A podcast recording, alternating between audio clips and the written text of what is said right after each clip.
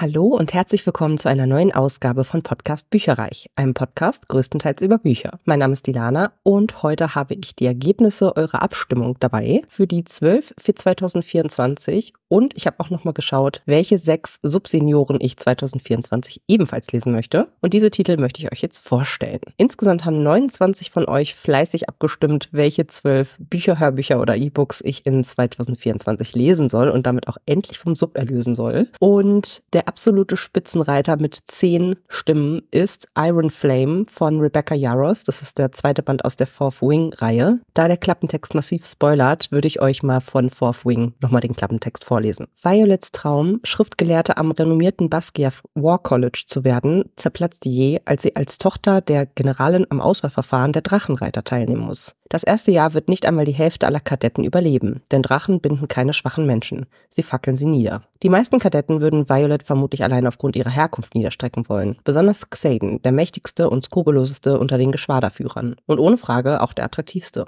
Ausgerechnet ihm wird Violet unterstellt. Sie muss jeden Vorteil nutzen, wenn sie überleben will. Denn am Basquiat War College haben alle eine Agenda, egal ob Freund, Feind oder möglicher Geliebter. Und es gibt nur zwei Wege hinaus. Den Abschluss machen oder sterben. Ich freue mich, dass es gewählt wurde. Ich fand nämlich Band 1 richtig gut, auch wenn mir das Ende zu sehr im Kitsch versunken ist. Aber es ist wirklich ein sehr, sehr gutes Fantasy-Buch, auch für Einsteiger, weil einfach sehr, sehr viel auch gut erklärt wird. Und es hat trotz der Länge damals auch eine richtige Sogwirkung entfaltet. Das zweite Buch ist Stalking Jack the Ripper von Carrie Maniscalco mit neun Stimmen. Das ist noch gar nicht hier eingezogen, aber wird auf jeden Fall im Laufe von 2024 hier noch aufschlagen. Und hier bin ich sehr, sehr gespannt, weil ich leider Kingdom of the Wicked ganz furchtbar fand zum Schluss und deswegen ein bisschen Angst habe, dass die andere Buchreihe hier von der gleichen Autorin vielleicht mir auch nicht so gut gefallen wird, wie ich es erhofft hatte. Denn davon hatte ich eigentlich schon viel Gutes gehört. London im Jahr 1888. Audrey Rose Wetsworth ist die Tochter eines Lords und hat ein Leben voller Reichtum und Privilegien vor sich. Doch zwischen Teeverabredungen und Kleideranproben führt sie ein verbotenes Doppelleben. Entgegen den Wünschen ihres strengen Vaters und den Erwartungen der Gesellschaft schleicht sich Audrey oft in das Labor und in den Hörsaal ihres Onkels, um Gerichtsmedizin zu studieren. Dabei arbeitet sie an einer Reihe grausam zugerichteter Leichen und stößt auf Ungereimtheiten. Gemeinsam mit dem attraktiven Thomas Cresswell fängt sie an zu ermitteln. Schnell wird klar, dass sie sich auf der Spur des berüchtigten Serienmörders Jack the Ripper befinden. Die Suche nach Antworten führt Audrey zurück in ihr eigenes Umfeld und zu einem furchtbaren Geheimnis ebenfalls mit neun Stimmen habt ihr mir auf den Sub gewählt. Kalte Asche, David Hunter 2 von Simon Beckett. Das ist bei mir ein E-Book. Ich habe auch noch Band 3 und 4 als E-Book. Und da bin ich auch so ein bisschen gespalten. Ich habe einerseits total Lust, was Krimi-Thriller-mäßiges zu lesen. Andererseits fand ich Band 1, glaube ich, nicht so gut wie viele andere Leute. Es war zwar super gut geschrieben, aber es gab dermaßen viele falsche Fährten.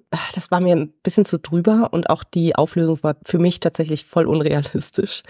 Deswegen hm, es ist, äh, einerseits freue ich mich drauf, andererseits weiß ich auch nicht so genau, ob ich mit dieser Reihe insgesamt warm werde. Asche zu Asche, Staub zu Staub, Leben zu Tod. Asche ist alles, was von ihr übrig geblieben ist. Fast alles. Als der Rechtsmediziner David Hunter die Überreste der Frau in einem verfallenen Cottage auf der schottischen Insel Runa zum ersten Mal erblickt, weiß er sofort, dieser Tod war kein Unfall. Er will seine Erkenntnisse dem Superintendenten mitteilen, doch die Leitung bleibt tot. Ein Sturm hat die Insel von der Außenwelt abgeschnitten. Da geschieht ein weiterer Mord. Ebenfalls mit neuen Stimmen habt ihr mir ein Hörbuch drauf gewählt, und zwar Book Lovers, die Liebe steckt zwischen den Zeilen von Emily Henry. Das ist ein Rezensionsexemplar aus dem Argon Verlag und darum geht's. Die New Yorker Literaturagentin Nora Stevens ist das Gegenteil jeder romantischen Romanheldin. Sie ist tough, scharfzüngig und nicht auf der Suche nach der großen Liebe. Einzig für ihre Schwester Libby würde sie alles tun. Sogar einen Sommer in der idyllischen Kleinstadt Sunshine Falls verbringen, dem Schauplatz von Libbys Lieblingsromanen. Von Picknicks auf Blumenwiesen und Dates mit attraktiven Landärzten jedoch keine Spur. Ausgerechnet dem arroganten und unnahbaren New Yorker Lektor Charlie Lastra begegnet Nora in Sunshine Falls wieder. Nach und nach muss sie jedoch erkennen, dass nicht nur in Büchern, sondern auch im wahren Leben manches anders ist, als es auf den ersten Blick scheint. Da freue ich mich schon sehr drauf, weil ich viele von Emily Henrys Büchern richtig gut finde. Und ich hoffe, es geht ein bisschen stärker in Richtung Romcom als in den letzten Büchern, wo auch echt eine schwere Note teilweise mit drin war. Also ich würde es mir gerne fluffy wünschen. Jetzt kommen drei Titel, die acht Stimmen jeweils auf sich vereinen konnten. Beginnen wir mit Spanish Love Deception, manchmal führt die halbe Wahrheit zur ganz großen Liebe von Elena Amas. Catalina Martin braucht dringend ein Date für die Hochzeit ihrer Schwester in Spanien. Vor allem, weil ihre gesamte spanische Großfamilie endlich ihren amerikanischen Freund kennenlernen will, der allerdings nicht existiert. Lina hat nur vier Wochen, um jemanden zu finden, der mit ihr von New York nach Spanien reist, um ihre Familie davon zu überzeugen, dass es die große Liebe ist. Als sich ausgerechnet ihr Arbeitskollege Aaron dazu bereit erklärt, ihr zu helfen, würde sie am liebsten sofort ablehnen. Kein anderer Mann hat sie so oft auf die Palme gebracht. Aber die Hochzeit rückt näher und Aaron ist ihre beste und einzige Option. In Spanien muss Lina feststellen,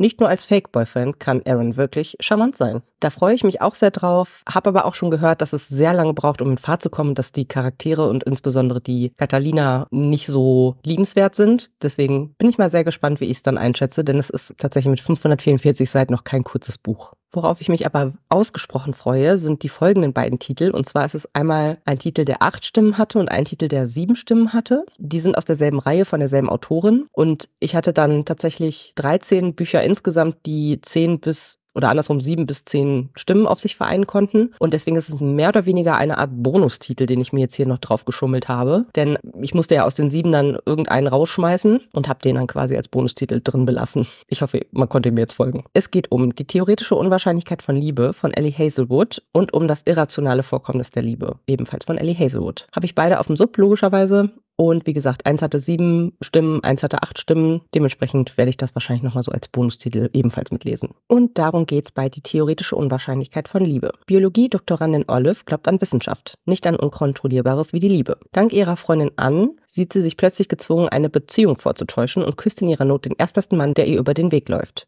Nicht nur, dass dieser Kuss eine Kette irrationale Gefühle auslöst, der Geküsste entpuppt sich zudem als Adam Carlson, größter Labortyrann von ganz Stanford. Schon bald droht nicht nur Olives wissenschaftliche Karriere über dem Bunsenbrenner geröstet zu werden, auch ihre Verwicklung mit Carlson fühlt sich mehr nach oxidativer Reaktion als romantischer Reduktion an und Olive muss dringend ihre Gefühle einer Analyse unterziehen. Und hierum geht's in das irrationale Vorkommnis der Liebe. Für Neurowissenschaftlerin B ist die Liebe nur ein neurophysiologischer Zwischenfall, hoffnungslos instabil und der wahre Bösewicht menschlicher Beziehungen, deren neuronale Grundlagen sie erforscht. Als Frau in den Naturwissenschaften ist Bi eine bedrohte Art in einer von Männern beherrschten Welt, in der für sie stets gilt, was würde Marie Curie tun? Dann wird ihr die Leitung eines neurotechnischen Wunschprojekts angeboten, was Marie Curie sofort annehmen würde. Aber die musste auch nie mit Levi Ward zusammenarbeiten, Bis langjährigem akademischen Erzfeind, der ihren Traum zum Projekt des Grauens macht. Bis Bi sich plötzlich in eine völlig irrationale romantische Zwangslage verstrickt findet, in der nur noch zählt, was wird Bi tun? Ich bin sehr, sehr gespannt und ich würde sie gerne in einer Leserunde lesen. So, wir sind beim letzten Titel angelangt, der acht Stimmen hat. Das ist das E-Book Nullzeit von Juli C. Man muss dazu wissen, alle E-Books und mittlerweile auch der Großteil meiner Hörbücher sind wirklich Asbach uralt. In diesem Fall ist das Buch 2014 erschienen, also schon fast vor zehn Jahren. Aber ich äh, wollte ganz gerne mehr von Juli C. eh mal lesen, weil ich ein Buch von ihr gelesen habe und das richtig, richtig gut fand.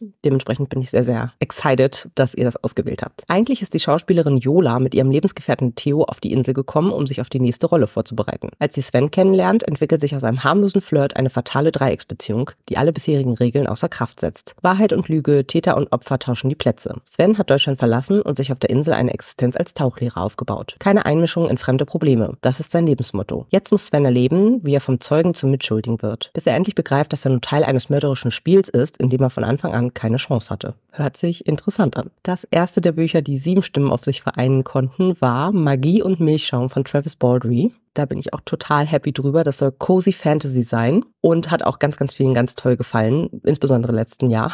da ging das richtig rum. Oder dieses Jahr sozusagen. Viv, eine wilde und tapfere Ork-Kriegerin, ist nach Jahren voller Abenteuer und Fairnisse des Kämpfens müde geworden. Sehr zum Unwillen ihrer Gefährten beschließt sie, das Schwert an den Nagel zu hängen und dafür ein Kaffeehaus zu eröffnen. In der Hafenstadt Thun, Thune, ich weiß nicht genau, setzt sie zusammen mit dem Kobold Cal ihren Plan in die Tat um und lockt mit dem exquisiten Getränk schon bald Krieger, Zwerge und Wiesen jeglicher Art an und leider auch den bösen Elf Fenus, der von Viv ein geheimnisvolles Artefakt stehlen will. Eines Nachts steht das Kaffeehaus in Flammen, aber auch wenn Viv sich mittlerweile in die Succubus Tandri verliebt hat, ist sie alles andere als eingerostet und nimmt den Kampf auf. Ebenfalls mit sieben Stimmen habt ihr mir The Unhoneymooners von Christina Lauren auf den Stapel 12 für 2024 gewählt. Und da bin ich auch richtig happy drüber, überlege aber, ob ich das eher so Richtung Sommer lese. Ich habe nämlich noch die Ursprungsausgabe ergattert mit dem richtig geilen Farbschnitt. Das ist wirklich einer der schönsten Farbschnitte, die ich überhaupt besitze. Deswegen drücke ich mir selber wahnsinnig die Daumen, dass es mir genauso gut gefällt wie allen auf Goodreads, wo das auch wahnsinnig gute Bewertung hat, damit ich das behalten kann und im schönen Regal noch stehen lassen kann. Olive Torres ist der Pechvogel der Familie. Von unerklärlichen Missgeschicken verfolgt, scheint ihr Leben geradezu absurd verhext. Ganz anders als das Leben ihrer Zwillingsschwester, die sogar ihre gesamte Hochzeit durch Gewinnspiele und perfekt getimte Rabattcoupons finanzieren konnte. Aber Olive gönnt ihrer Schwester das ganze Glück und sie freut sich auf die Hochzeit. Es gibt allerdings jemanden, der ihr die Vorfreude verdirbt. Ihr Erzfeind, Ethan Thomas, der Trauzeuge ihres zukünftigen Schwagers. Doch dann bekommt bekommt die gesamte Hochzeitsgesellschaft eine Lebensmittelvergiftung. Nur Olive und Ethan bleiben verschont. Plötzlich sind sie die einzigen, die die nicht verschiebbare Hochzeitsreise nach Hawaii antreten können. Und Olive will verdammt sein, wenn Ethan das Paradies alleine genießen darf. Sie einigen sich auf einen vorübergehenden Waffenstillstand und fliegen gemeinsam nach Maui. Der Haken, vor Ort müssen sie so tun, als seien sie ein verliebtes Paar in den Flitterwochen. Doch zu ihrer Überraschung stellen sie bald fest, dass es gar nicht so schwer ist, so zu tun, als ob. Ich glaube, das wird auf jeden Fall fluffy. Das nächste Buch, was ihr mir drauf gewählt habt, ist Today I'll Talk to Him von Bianca Wege. Layla und Asher sind ein glückliches Liebespaar. Zumindest bei Sims, das Layla anonym auf Twitch streamt. In der Realität hat die introvertierte 18-Jährige noch kein einziges Wort mit Mädchenschwarm Asher gewechselt. Doch das soll sich ändern. Gemeinsam mit ihrer Online-Community ruft sie die Challenge Today I'll Talk to Him ins Leben. Ihre Follower stellen Layla Aufgaben, durch die sie Asher endlich näher kommen soll. Wäre dann nicht der mürrische und ziemlich gut aussehende Henry Ashers Erzfeind, mit dem sich die Challenges so viel leichter erfüllen lassen? Beim nächsten Buch freue ich mich, dass ich gleich den Klappentext nochmal lesen werde, denn ich habe keine Ahnung mehr, worum es ging ist frisch eingezogen und zwar Once Upon a Broken Heart von Stephanie Garber und ich habe schon viel Gutes davon gehört, aber ich habe keine Ahnung mehr, worum es geht. Also, wir finden es gemeinsam heraus. Evangeline Fox hat immer an Happy Ends geglaubt, bis sie erfährt, dass die Liebe ihres Lebens kurz davor steht, eine andere zu heiraten und ihre Träume von jetzt auf gleich zerplatzen. Um die Hochzeit noch rechtzeitig zu verhindern und ihr eigenes verletztes Herz zu retten, sieht Evangeline nur einen Ausweg. Sie muss einen Deal mit Jax, dem charismatischen, aber niederträchtigen Prinz der Herzen eingehen. Als Gegenleistung für seine Hilfe fordert Jax drei magische Küsse, deren Empfänger und Zeitpunkt er bestimmt. Doch bereits nach ihrem ersten versprochenen Kuss muss Evangeline erkennen, dass der Handel mit einem Unsterblichen ein gefährliches Spiel sein kann und dass der Prinz der Herzen mehr von ihr will, als sie zu versprechen bereit war. Jax hat Pläne für Evangeline, die ihr entweder das größte Happy End aller Zeiten nach sich ziehen oder die vorzüglichste Tragödie. Okay, damit habe ich irgendwie nicht gerechnet. Ist ja so ein bisschen Romantasy, würde ich mal sagen. Und sehr viel Fokus auf Romance. Spannend ich bin wirklich sehr, sehr gespannt drauf. So, und das letzte offizielle Buch auf der 12 für 2022 Liste ist Zorn und Morgenröte von René Adier. Das ist bei mir ein Hörbuch und dementsprechend auch Asbach uralt. Erschienen war es mal 2016 und soll auch echt gut sein. Jeden Tag erwählt der Kalif ein Mädchen. Jeden Abend nimmt er sie zur Frau. Jeden Morgen lässt er sich hinrichten, bis die eine auftaucht, die um jeden Preis überleben will. Sharzad hat ihre beste Freundin an den Kalifen verloren und nun will sie nur noch eins, ihre Freundin rächen. Und so meldet sie sich freiwillig, um den jungen Herrscher zu heiraten doch sie hat nicht vor zu sterben. Sie möchte überleben und den Mann töten, der ihr die Freundin genommen hat. Im Angesicht der Morgenröte beginnt sie, ihm eine Geschichte zu erzählen. Ist natürlich so ein bisschen angelehnt an Tausend und eine Nacht. Ja, das waren erstmal die 12 für 2024 plus einen Zusatztitel von Ellie Hazelwood aus derselben Reihe. Und ich muss sagen, ich bin sehr, sehr happy damit. Es sind tolle Sachen mit dabei und auch mal so ein, zwei Sachen, wo ich tatsächlich nicht so schnell sonst zugegriffen hätte. Und das ist ja auch immer der Sinn der ganzen Sache. So, und das waren jetzt quasi acht beziehungsweise neun Bücher mit diesem Bonustitel, äh, zwei Hörbücher und zwei E-Books. Ich weiß jetzt gerade nicht mehr, ob ich es schon gesagt hatte, aber das zweite E-Book war Nullzeit von Juli C. Und da ich gedacht habe, die Folge wird sonst vielleicht ein bisschen zu kurz, habe ich mir mir außerdem noch meine Subsenioren bereits rausgelegt für 2024 und habe dabei aber nur den Bücherstapel quasi mir angeschaut. Die Hörbücher und E-Books sind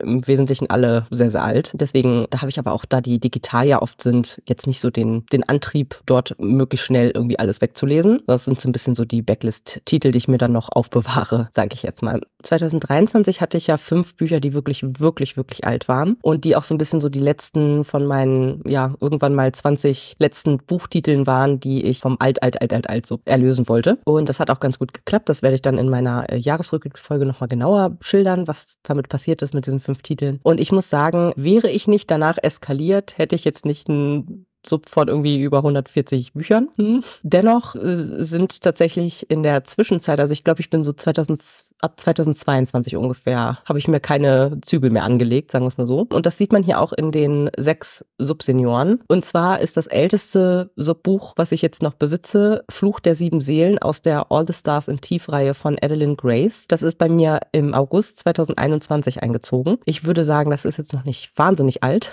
noch nicht wahnsinnig lange her. Und darum geht's. Nichts. Als Prinzessin des Inselkönigreichs Visida hat Amora Montara ihr ganzes Leben damit verbracht, sich auf ein Ziel vorzubereiten. Sie soll zur obersten Hofmagierin werden. Im restlichen Königreich kann jeder seine bevorzugte Form der Magie frei wählen. Nur Amora hat keine Wahl. Als Tochter des Königs und zukünftige Thronfolgerin muss sie beweisen, dass sie die ebenso gefährliche wie tödliche Seelenmagie beherrscht. Doch als sie bei einer öffentlichen Zeremonie die Kontrolle über ihre Kräfte verliert und dabei einen Mann tötet, muss Amora aus dem Königreich fliehen. Sie schließt sich dem mysteriösen wie gut aussehenden Piraten Bastian an oder Bastian, keine Ahnung, Der will sie jedoch nur unter einer Bedingung mitnehmen. Sie soll ihm helfen, seine gestohlene Magie wiederzuerlangen. Gemeinsam segeln die beiden auf dem magischen Schiff Keyhall durch das Königreich und entdecken dabei, dass dieses nicht nur Wunder, sondern auch Gefahren in sich birgt. Eine zerstörerische neue Magie ist auf dem Vormarsch und um sie aufzuhalten, muss sich Hamora grausamen Ungeheuern und rachsüchtigen Meerjungfrauen stellen. Das ist der Auftakt zu einer Dilogie und ich habe auch schon überlegt, ich habe noch ein paar andere Bücher, die sich so ums Piratensein quasi oder um Seefahrt drehen. Vielleicht mache ich auch mal irgendwie so einen Motto-Monat in Richtung Piraten und Seeabenteuer. Kommentiert mal gerne, ob ihr das haben wollt, ob ihr das möchtet. Und ich weiß auch noch genau, dass ich das einfach spontan in einem Buchladen mitgenommen habe, weil mir das Cover einfach unglaublich gut gefiel. Es glänzt ganz toll und da sind irgendwie so, ja, fast wie so erhabene Schrift drauf und dann so Oktopus-Tentakeln. Und ja, hat mir einfach super gut gefallen vom Aussehen her und deswegen ist es mitgekommen. Der nächste Titel ist aus dem Januar 2022 und ich bin mir nicht mehr ganz sicher, ob das ein Bookblind-Date war oder ob ich das einfach so aus dem Regal gezogen habe. Ich weiß es echt nicht mehr. Ich glaube, es war ein Bookblind-Date. Die habe ich mir nämlich auch ab und zu mal gegönnt. Und zwar, wie man einen Lord gewinnt aus der Regency Romantics Reihe von Martha Waters. Und das hört sich mega lustig an und sehr, sehr fluffy. Sie weiß, dass er weiß, dass sie weiß, dass er es weiß. London 1817. Als Lady Violet Grey und Lord James Audley sich vor fünf Jahren trafen, verliebten sie sich und heirateten Hals über Kopf. Nun sprechen die beiden seit vier Jahren kein Wort mehr miteinander. Aber als Violet die Nachricht erhält, dass James einen Reitunfall hatte, macht sie sich sofort auf den Weg zu ihm. Nur um ihn dann wohlauf anzutreffen, wenn man mal von dem heftigen Kater absieht. Um ihrem Ehemann eine Lektion zu erteilen, täuscht Violet vor, krank zu sein. Soll er sich doch mal Sorgen machen. Doch James durchschaut sie und sind auf Rache. Zwischen kleinen und großen Lügen, Verstrickungen und Peinlichkeiten, aber vor allem neu entfachter Leidenschaft, merken die beiden schließlich, dass sie sich eventuell gar nicht so sehr hassen, wie sie glauben. Bin mal gespannt, weil diese ganzen Regency-Romane, die so in Romantik-Richtung gehen, sind an mir bisher vorbeigegangen und vielleicht ist das ja meine Einstiegsdroge. Das ist auf jeden Fall auch aus einer Reihe und da gibt's, ich weiß gerade ehrlich gesagt gar nicht, zwei Titel bisher. Bei den nächsten vier Titeln bin ich mir nicht mehr so ganz sicher, ob die alle aus einer Bücherbüchse-Bestellung kamen oder ob ich die tatsächlich teilweise im Laden gekauft habe und teilweise bei der Bücherbüchse. Also zwei sind auf jeden Fall davon. Die anderen beiden, glaube ich, habe ich eher im Buchladen gekauft. Und zwar alles im Februar 2022. Ich spreche von City of Burning Wings, die Aschekriegerin von Lily S. Morgan. Und das ist Fantasy. Die junge Kriegerin May hat sich ihr Leben lang darauf vorbereitet, als Nachfolgerin des Königs den Aschethron zu besteigen. Sie ist die schnellste Himmelstürmerin, die es in der fliegenden Stadt Elidor je gab. Doch als der König stirbt, taucht die Herrscherrune nicht bei ihr, sondern auf der Stirn des mysteriösen Geheimnishändlers Niklas Luan aus dem Elendsviertel auf. Und ausgerechnet May soll ihm helfen, mit seiner neu gewonnenen Macht umzugehen. Nur widerwillig fügt sie sich, bis ihr klar wird, dass nicht nur ihre beiden Leben vom Erfolg der Aufgabe abhängen, sondern die Zukunft von ganz Elidor. Das dürfte ein Einzeltitel mal sein. Hurra. Und dann habe ich mir noch gekauft Taras Augen von Katharina Bendixen. Da hat mir nämlich der Farbschnitt wahnsinnig gut gefallen, der auch vom Verlag, bin ich der Meinung, auch äh, rausgegeben wurde. Allerdings finde ich, ist es auch ein sehr spezielles Thema und da muss ich auch, glaube ich, echt Lust drauf haben. Deswegen könnte ich mir vorstellen, dass das relativ spät bei mir wirklich in die Hand wandert zum Lesen. Tara und Alun fühlen sich zueinander hingezogen, doch ein Streit bringt das junge Liebespaar auseinander. Ehe sie sich versöhnen können, katapultiert eine verheerende Umweltkatastrophe die beiden in einen Ausnahmezustand. Während Alun in der Großstadt bleibt und sich mit seiner Street Art fast um Kopf und Kragen zeichnet, kehrt Tara oder Tara in das verseuchte Gebiet zurück und schwimmt um ihr Leben. Sie durchleben jede Menge Selbstzweifel und Eifersucht, Täuschung und Enttäuschung, erleben aber auch Freundschaft, Liebe und Hoffnung. Werden die beiden Jugendlichen wieder zueinander finden? In Richtung Romantasy geht folgender Titel American Crown Beatrice and Theodore von Catherine McGee oder McGee, Catherine McGee, McGee. Von heute an bist du zwei Menschen auf einmal. Das Mädchen Beatrice und Beatrice die Erbin der Krone. Und wenn sie sich uneins sind und verschiedene Dinge wollen, dann muss die Krone gewinnen. Immer. Prinzessin Beatrice ist Thronerbin der Vereinigten Staaten von Amerika und gewohnt, immer im Rampenlicht zu stehen. Doch als sie vor die Frage gestellt wird, wen sie heiraten möchte, fühlt sie sich wie in zwei Teile gespalten. Da ist ihr öffentliches Ich, das auf Veranstaltungen erscheint und das alle Pflichten der Kronprinzessin perfekt erfüllt, inklusive der standesgemäßen Heirat. Und dann gibt es da die gestohlenen Momente mit ihrer wahren, heimlichen Liebe. Hört sich, finde ich, sehr, sehr süß an. Gibt auch noch einen zweiten Band, den habe ich auch mittlerweile. Den könnte ich dann also theoretisch, wenn es mir gefällt, auch anschließen. Und der letzte Sub-Senior, den ich gerne erlösen möchte 2024, ist Die Gilde der Schatten von Nicole Gosdeck, was glaube ich so ein bisschen ein Heist-Roman ist. Der Waisenjunge Farisio schlägt sich mehr schlecht als recht auf den Straßen des windumtosten Landes Virilat durch. Als die zwielichte Gilde der Schatten Farisio anwerben will, lehnt er entschieden ab, bis sie seinen Schützling, das kleine Mädchen Ileia, entführt. Widerstrebend wird Farisio Schattenanwärter im Dienst der Gilde, während er insgeheim nach einem Fluchtweg für Ileia und sich selbst sucht. Doch als Farisio bei einem Einstufungstest von den mysteriösen Machenschaften der Gilde erfährt, muss er seine Pläne überdenken und sein wahres Schicksal annehmen. Hört sich auf jeden Fall sehr, sehr spannend an. So, Das waren 18 Bücher, die ich mir für 2024 vornehme zu lesen. Bin gespannt, ob euer Favorit mit bei den 12 für 2024 war und was ihr von den neuen Subsenioren haltet.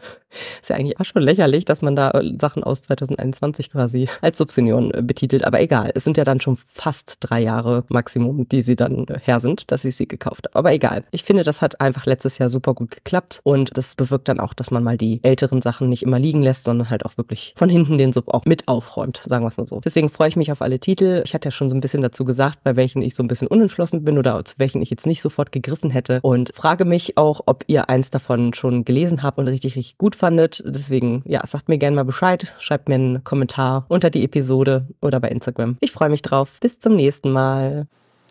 Informationen zu allen Büchern, über die ich heute gesprochen habe, findet ihr auf meiner Website www.bücherreich.net mit UE. Ihr könnt dort oder auf Facebook unter www.facebook.de slash podcastbuicherreich in einem Wort durch mit mir in Kontakt treten. Meine E-Mail-Adresse lautet buicherreich at gmail.com. Wenn ihr diesen Podcast über iTunes abonniert habt, würde ich mich riesig freuen, wenn ihr mir eine 5-Sterne-Bewertung hinterlasst. Dies ist ein privater Buch-Podcast, in dem ich nur meine eigene private Meinung wiedergebe. Wenn mir ein Buch oder Hörbuch kostenlos zur Verfügung gestellt wird, kennzeichne ich es entsprechend auf meiner Website.